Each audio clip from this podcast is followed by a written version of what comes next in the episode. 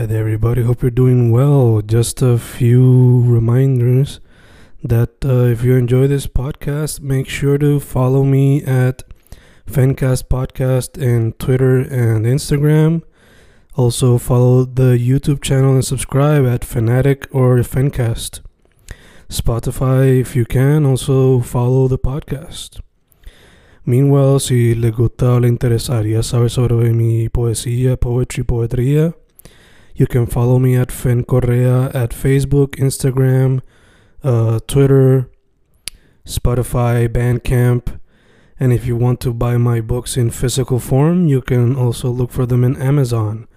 Just write Fernando Correa Gonzalez and they should appear. Once again, for the podcast, Fancast or Fancast Podcast en Instagram y Twitter, and YouTube bajo el nombre Fanatic o Fancast. Y si le interesa mi poesía, poetría, poetry, Fen Correa en Facebook, Instagram, Twitter, Spotify, Bandcamp y en Amazon bajo Fernando Correa González. With all that being said, enjoy the interview. Thank you. Y grabando, grabando, Fencast grabando. Otro episodio en tiempos de cuarentena, otro episodio en vía telefónica. Hoy con un artista del, del campo de la música. Uno que original nacido en Caguas, pero se ha criado toda la vida en Calle, eso es básicamente un torito. Eh, uno que yo diría que explora lo que sería el lado sad boy, emo, lo-fi del trap. Le dicen Clue. ¿Cómo estás, brother? Así, mucho gusto, agradecido de la invitación y súper excited de estar aquí contigo hoy, hablando. So, mano, primero que todo, para la gente que no sepa, eh, ¿de dónde proviene el nombre que te has puesto como artista? Bueno, pues eso es algo un poco curioso. Este, pues, yo me llamo Jan, mi nombre es Giancarlo. No tiene nada que ver con mi nombre artístico. Cuando yo estaba empezando a, a- a hacer música, yo tira, tiré alguna que otra canción que ya no existen en ninguna plataforma bajo el nombre de Jancito. Jancito. Y eso estaba bien, no sé, no, no, lo veía algo como que se iba a quedar como que la gente lo iba a escuchar y iba a decir, ya, Jancito de ¿me entiendes? Y pues qué sé yo, en ese primer proceso creativo que uno empieza en su formación como artista o whatever, yo estaba hablando con este amigo mío, que John Lecter, en la casa PS, Jonathan, lo conoces por ahí. Este, y pues, en una conversación con él por WhatsApp, él me dijo como que, mano, tú siempre estás bien clueless, porque bien perdido, bien despistado. Y yo dije, coño, clueless.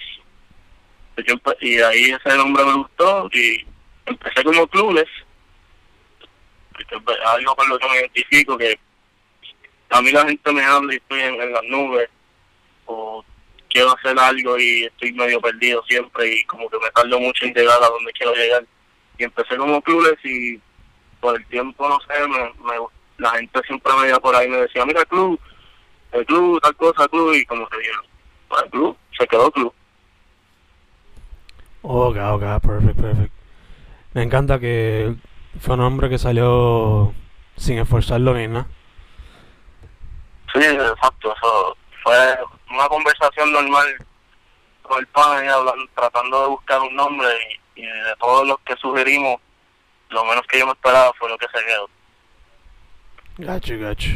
Eh, mano, como mencioné, eh, lo que tú haces mayormente, por lo menos cuando yo te escucho, pues yo lo describiría como emo, sad boy, trap con elementos lo-fi.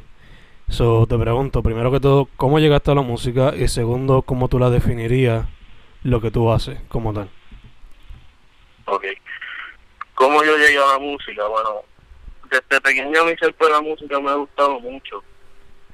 Te, podría decir que desde pequeño siempre estuve expuesto a varios géneros de música en mi casa. Que mi papá toda la vida ha sido un hardcore metalero de, de por. Mi mamá siempre escuchaba mucho rock en español, menudo, cosas así bien como que bien pop. Y pues desde, desde bien pequeño tuve esa exposición a la música y como que siempre ha sido algo que en mi tiempo libre me cachaba escuchando música o hasta cantando así cuando uno, tú sabes, cuando uno es pequeño que uno canta y ni siquiera está diciendo palabras que puede inventarse palabras y hacer canciones. Pues no sé, siempre, siempre la música para mí ha sido algo que me ha gustado mucho cuando pero en, en yo interesarme por hacer música, eso ya viene más de cuando yo estaba en la high school. Ahí yo estoy, siempre me, me gustó como mucha gente, ok, ya no otra vez para viajar. Cuando yo estaba en la high school, es que en Puerto Rico siempre lo que predomina es la música urbana, este, las baladas pop, whatever. Cuando yo entré a high school, ahí es que yo empiezo a escuchar música más diferente, si se puede decir así. Conocí lo que es Tyler, the Creator, conocí lo que es Chance the Rapper, Mac Miller, este, John Green. Y como que yo decía, coño, esto, esto es música que yo que yo siento que yo podría hacer. O como que es una línea que que te abre las puertas para que tú puedas hacerla y darle tu propio toque y, y algo que yo siempre quise hacer. Y pues ahí con un amigo que yo tenía en la escuela, pues que yo, siempre freestyleamos y whatever, y eventualmente tiramos en un kit. Y ahí salió la idea esta de coño, vamos a hacer música. Y aquí estamos. Ok, ok. Y entonces, ya que mencionas algunas de tus influencias, eh, fuera de esas, ¿cuáles otras tú dirías que son prominentes?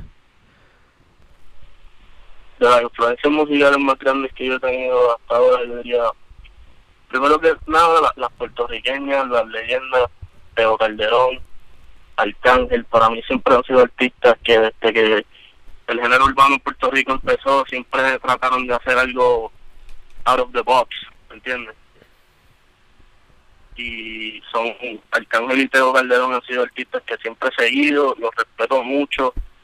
Ahora en, en, el 2020 son muy responsables de, no sé, de ser la inspiración de muchos artistas que están sonando ahora y eso es algo que pesa mucho y dice mucho de ellos como artistas.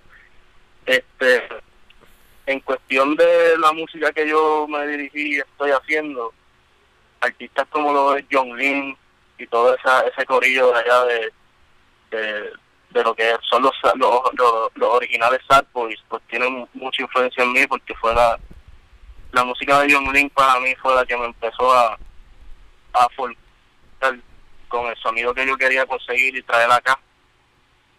Artistas como Jazz Bandana, que fue el primer el primero en la isla que yo dije, pues eso es eso es lo que se puede hacer con la música, como que literalmente la música de ellas Bandana, la primera vez que la escuché, yo me quedé tan, como que, como te digo, tan, tan amazed.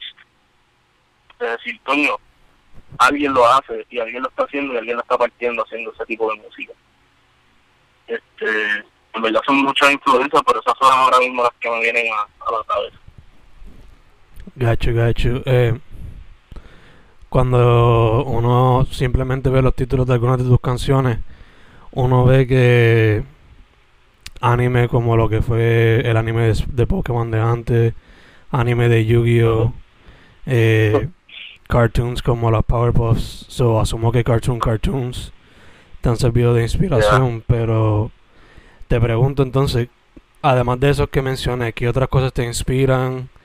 Eh, ¿Y cómo entonces se ve el proceso creativo? viene primero la pista y después te escribe, o escribe y después la pista, una mezcla de dos. ¿Cómo, cómo es que brega? Yo diría que una mezcla, una mezcla de cómo yo me siento en el momento. Es una mezcla de lo que esté pasando por mi cabeza. O sea, el, el ánimo que tenga ese día, lo que esté haciendo, porque ahora mencionaste las canciones que tienen como que temática de Pokémon, un ejemplo. Absol. Absol yo hice esa canción un día porque estaba jugando estaba jugando Ultramoon y qué sé yo, como que en mi team yo tenía un Absol y a mí me gusta mucho Absol y dije, hecho que se joda, voy a hacerle una canción a Upsell. Y le hice una canción a Upsell.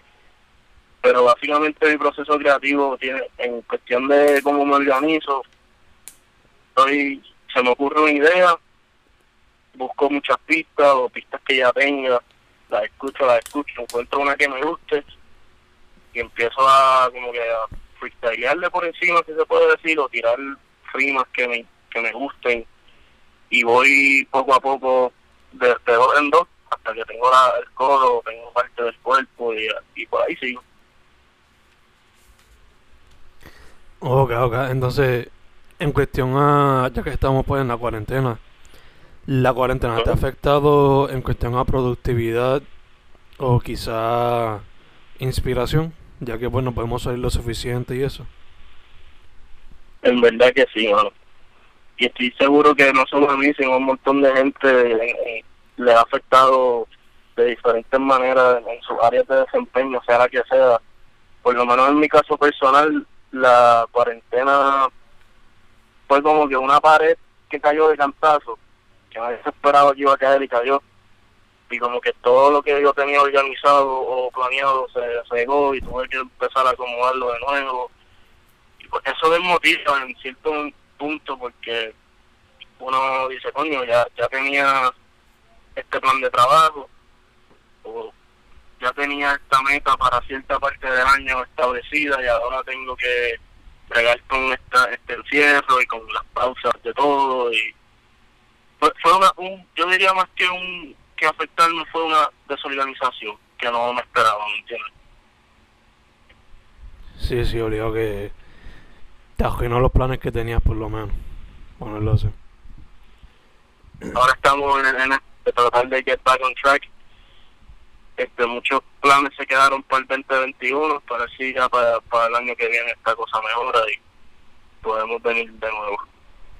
Gacho.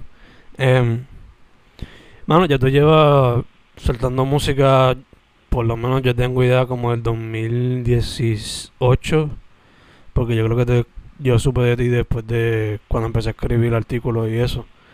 So, 2018, ya, porque empecé a tirar música como tal. Ok, ok. Em, so, pues yo sé, yo sé que pues que estás pegado a lo que está pasando en la escena y pues a, a través de oído y ojos, eso te pregunto. Según por lo que tú ves, cómo tú ves la escena ahora mismo. Pues, yo siento que la escena ahora mismo está y siempre ha estado en evolución. Eso es algo que a mí me, me, me gusta mucho porque todos los días uno entra a Instagram y todos los días hay una persona nueva que trae un arte nuevo, una perspectiva diferente, un producto bien, bien, como te digo, un producto creativo bien original y como que no se mantienen los mismos, ¿me entiendes?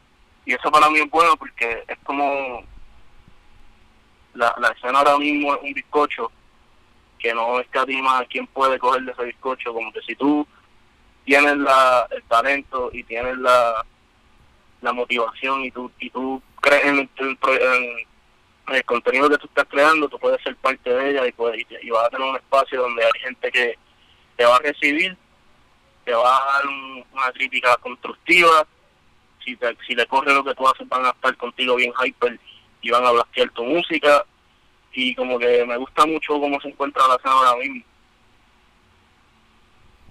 Y allá, como quien dice, hay un poquito para todo el mundo y que sigue evolucionando.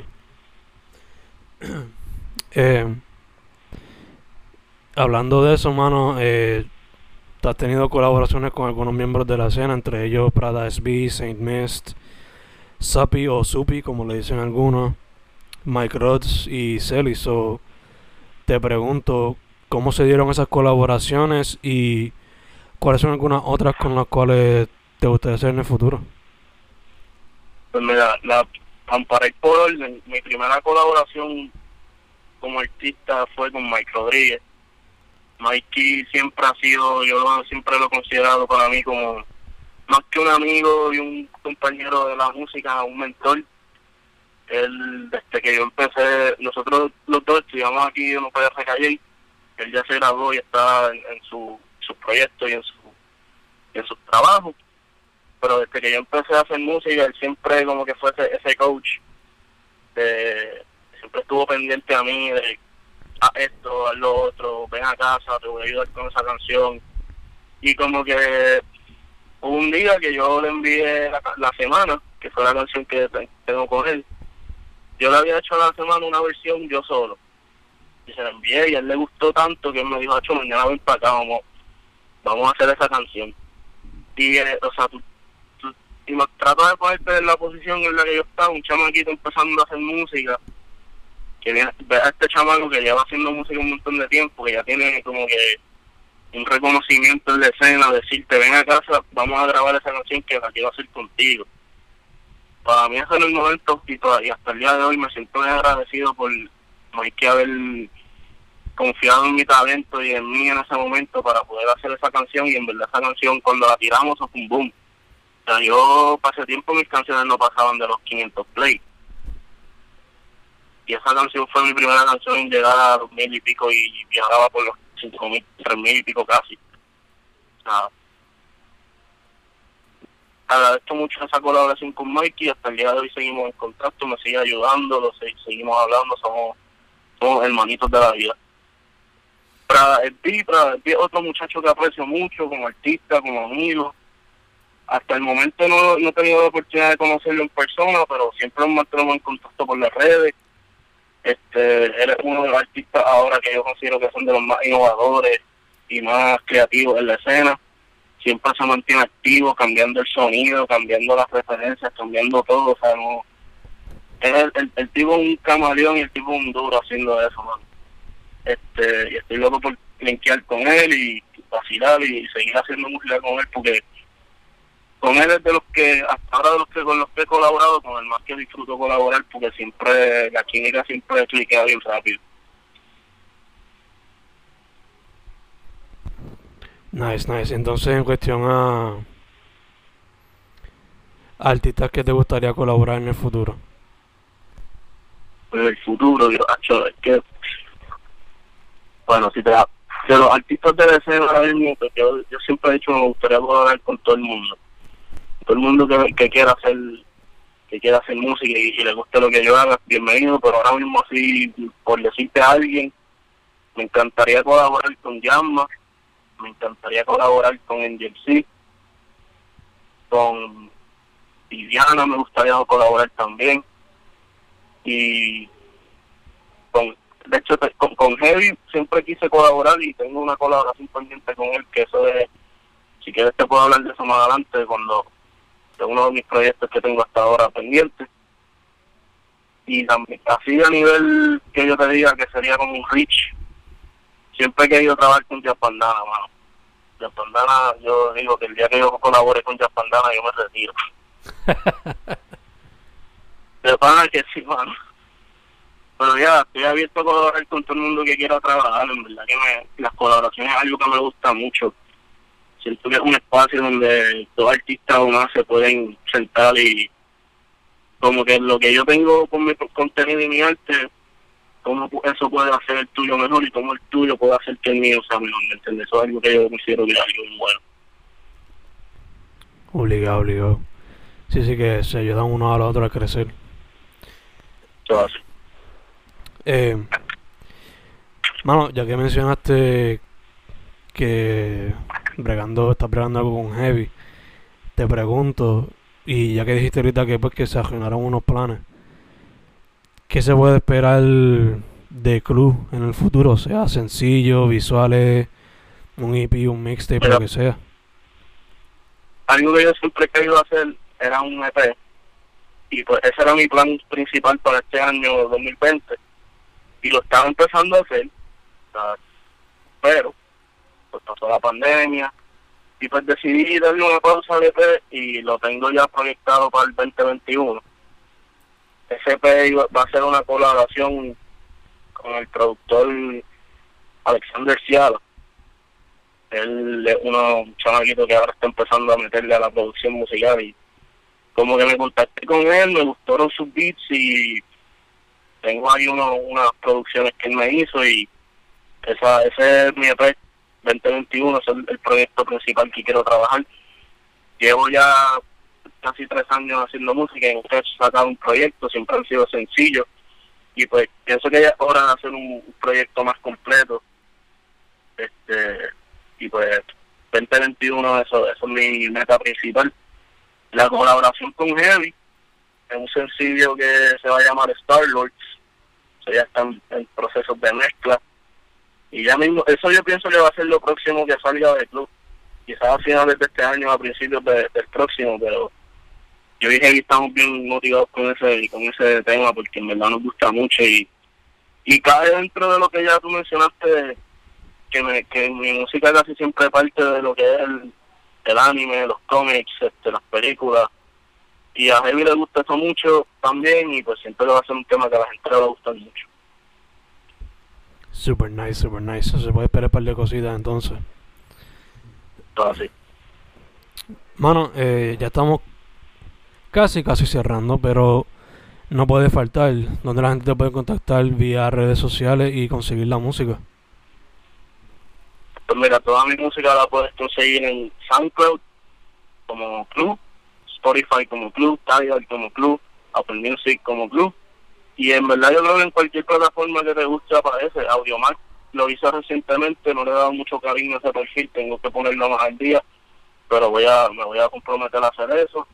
Si me quieres seguir en mis redes, ahora mismo la única red social que yo estoy usando para cuestión de música es Instagram, me puedes encontrar ahí como at just club y underscore. Perfect, perfect. Eh, ahora son dos preguntas que son son livianas, son fun, pero pues este quizás pueden ser un poco difíciles. So, la primera, me dijiste que tu papá era rockero metalero y tu mamá le gustaba el rock latino y el pop. Pero te pregunto, ¿qué fue quizás el primer álbum o primer sencillo que tú compraste cuando eras chamaco? O que te, o que te regalaron. Te va, te vas a reír. El primer álbum que yo tuve, que yo recuerdo haber tenido, que era el que yo escuchaba todos los días, es el álbum que la banda Simple Plan hizo de la película de live action de Scooby-Doo. Wow. No sé si tú te, sabes, te acuerdas de ese álbum. Creo que sí, creo que Yo sí. creo que es la, la- la creo que es la segunda película que ellos, ellos hicieron el soundtrack y mi papá me regaló ese soundtrack de, de Día de Reyes. Y es pedazo, mano, ahí hay pops. O sea, si ustedes nunca han escuchado el, el, el, el, jingle de Scooby-Doo que lo cante Psycho Plan, escúchenlo, eso, eso es para mochear.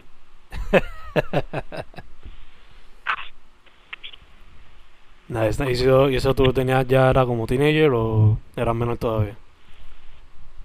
Perdón, ¿Tú eras teenager ya para ese tiempo o eras mucho menor? Yo tenía como, como cinco años. Ah, diablo.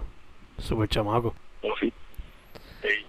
Diablo, diablo. así de, de teenager, este, me acuerdo que me compré, yo, ah, me gustaba, la, una de las bandas que más me gusta es Gorillaz, Uf. y hubo unas navidades que me regalé, me regalé Demon Days, y me regalé también, me regalé Demon Days, ese, ese disco lo, lo escuchaba casi todo, casi todo el tiempo. Hasta el día de hoy, toda la discografía de Gorillaz para mí es sagrado, o sea, me, me, me gusta mucho esa banda y cómo, cómo el creador se, se reinventó después de dejar Blur y creó todo ese proyecto que ahora es súper legendario para la música británica y en, en general. Ya, ya, obligado. O sea, el proyecto es único. Y el último que lanzaron, este. Se me olvidó el nombre ahora mismo. Ahora, ahora están con lo de Song Machine, que Exacto. están como que haciendo una, una rocola gorila y tienen ahí colaboraciones con gente como como Elton John y eso está eso está par de cool. Y Elton John, Schoolboy Q, hay de todo ahí. Todo así. En verdad que le quedó super cool el primer álbum, porque parece son. Van a ser como una serie de álbumes de eso. Em, Ujú. Pues si tú te si tú te ríes de tu primer disco que te regalaron, pues quizás tú te rías del primer disco que a mí me regalaron. Me lo, te regaló, regalaron. me, regaló, me lo regaló mi abuela de parte de papi.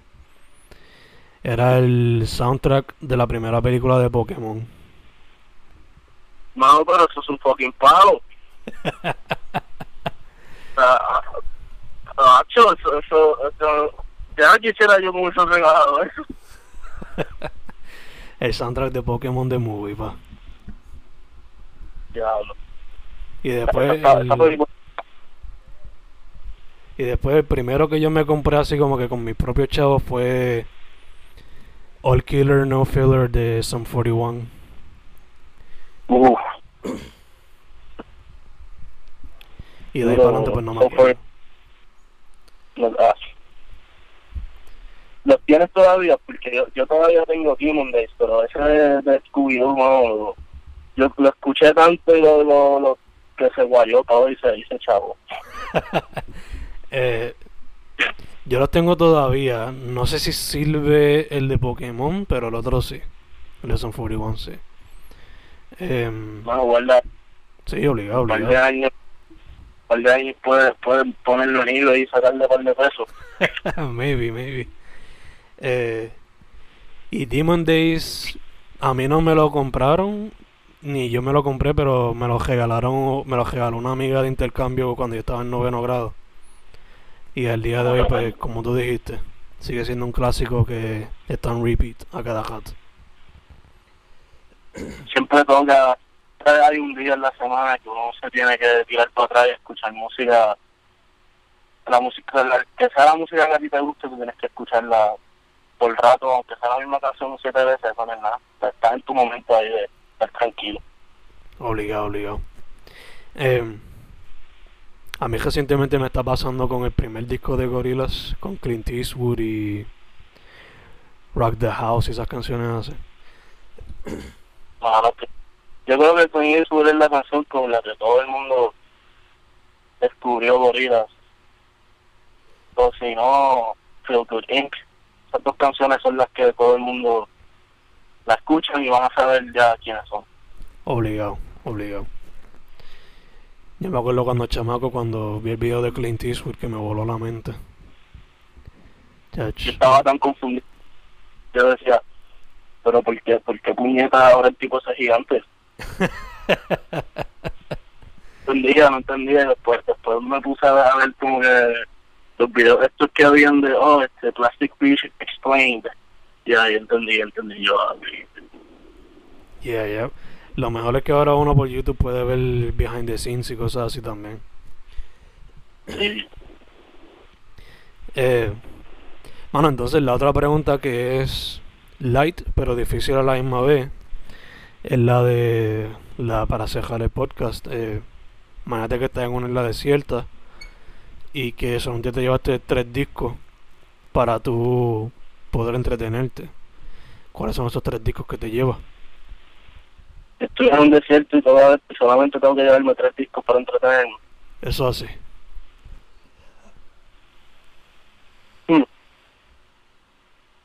Gancho.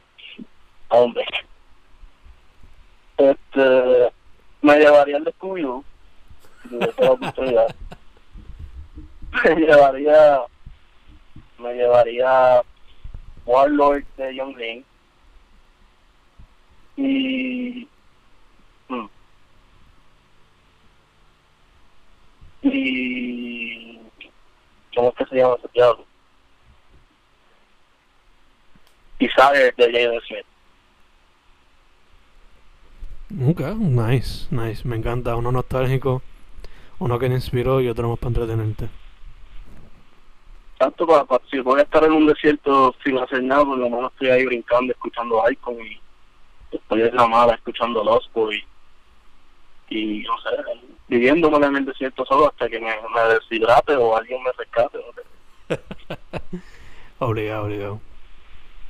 Eh, mano, pues, primero que todo, gracias por haber dicho que sí para la interview.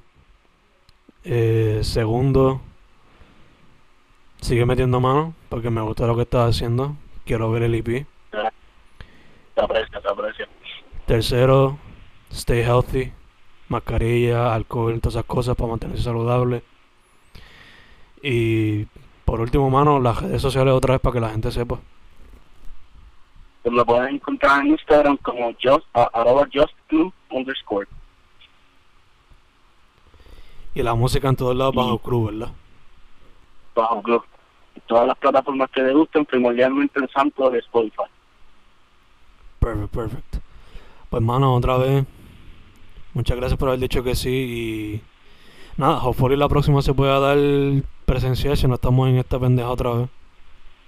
Bueno, gracias a ti por la invitación. eh, este, tú has sido de los primeros que siempre cachó mi música y lo ponía en, su, en los artículos que tú hacías antes. No sé si lo sigas haciendo, pero como que siempre aprecié esa presencia tuya en la escena de prestarle atención a los artistas nuevos y darle ese espacio para que la gente los conociera. Este, en verdad que eso hace falta y este es algo que como artista y como persona se aprecia mucho y nada, gracias por la invitación, súper super agradecido de estar aquí.